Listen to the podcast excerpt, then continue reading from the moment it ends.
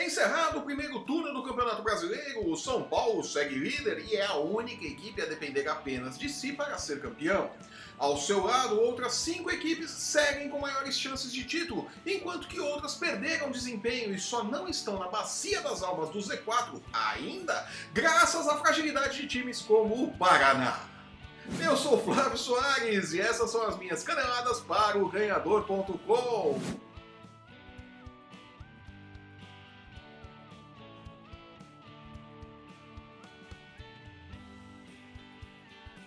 Terminado o primeiro turno do Campeonato Brasileiro, o torcedor São Paulino comemora o título de campeão do turno. Título que a rigor não vale absolutamente nada, mas serve para ensaiar o grito de campeão que o Morumbi não ouve desde que Murici Ramalho era técnico de futebol e Rogério Ceni goleiro. Ele acha que ele é bom ainda, hein? Muita ondinha, muita fofoquinha. Não fala um pouquinho de futebol, se você sabe um pouquinho. No futebol às vezes acontece coisa que não dá pra explicar. Bem, muito bem. Mesmo sem jogar bem, como no último domingo, quando enfrentou a Chapecoense com um time coalhado de reservas, o tricolor vence. Pelo Brasileirão no pós-Copa, a equipe soma apenas uma derrota e tem um total de apenas dois tombos nas primeiras 19 rodadas. Desempenho de campeão sem nenhuma dúvida. E embora não tenha nenhuma função prática, vencer o primeiro turno ajuda na superstição do futebol. Por 12 vezes na história do Campeonato Brasileiro por pontos corridos, o campeão do turno foi também o campeão do torneio. Em apenas três ocasiões, o campeão do turno terminou com o vice-campeonato. É fato que macumba e superstição não ganham jogos, mas fazem um bem danado ao psicológico. Focado apenas no Brasileirão após a eliminação na Copa Sul-Americana na semana passada, o São Paulo pinta neste momento como favorito ao título, coisa impensável para aqueles que viveram na era das trevas de Dorival Júnior. Bring out date. Bring out your Focando suas forças apenas no Brasileirão, o Internacional completou o melhor primeiro turno de sua história na competição, derrubando o Flamengo da vice-liderança. A galera do Begarril tá devendo uma cesta de café da manhã pro pessoal do Atlético Paranaense, inclusive. e fechou as primeiras 19 rodadas na vice-liderança, três pontos atrás do São Paulo. Muito pouco. Reforçado por Paulo Guerreiro, que vendeu um monte de camisetas e agora precisa fazer gols, o Internacional indica que será um concorrente perigoso até o final da competição, com grandes chances de levar o caneco para Porto Alegre. né? Esfregar na cara pessoal do Grêmio, né?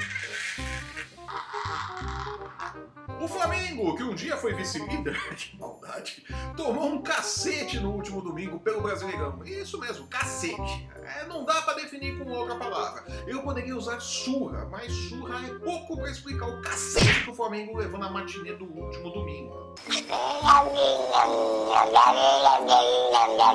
Desatento, o Urubu tomou três Atlético Paranaense em 20 minutos e caiu para a terceira posição do Brasileirão, quatro pontos atrás do São Paulo.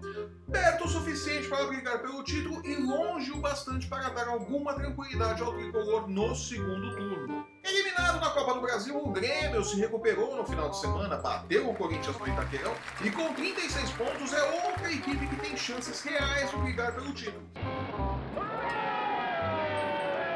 Mas precisa correr atrás do líder, que tem uma confortável vantagem de 5 pontos. A boa notícia é que o Grêmio parece ter acordado para a vida e voltou a jogar a bola que jogou no ano passado. Isso, isso, isso, isso, isso, isso. Não sei se é o bastante para buscar o título do Brasileirão, mas se jogar assim na Libertadores, pode levar ao bicampeonato. Como no Brasil a galera gosta mais da Libertadores do que do Brasileirão, o Grêmio está no lucro. O Atlético Mineiro segue uma equipe de altos e baixos, mas as duas vitórias seguidas fizeram com que o time de Thiago Largue fechasse o primeiro turno em quinto lugar, oito pontos atrás do São Paulo. Muita coisa é verdade, mas vamos lembrar que o Galo é outro time do G6 que se concentra apenas no brasileiro. Isso pode fazer muita diferença no segundo turno. Vamos ficar de olho. E fechando a lista de mais prováveis candidatos ao título, o Palmeiras de novo escolar, hein? Venceu de novo e segue sem saber o que é tomar gol desde o retorno do técnico pentacampeão em 2002 e goleado em 2014 ao Verdão. 7x1, 0x0, 5x5, não chatei nada. Paternal, Filipão deu a Dudu o colinho que ele precisava após ver seu sonho de jogar na China e consumir eletrônicos de qualidade duvidosa virar pó.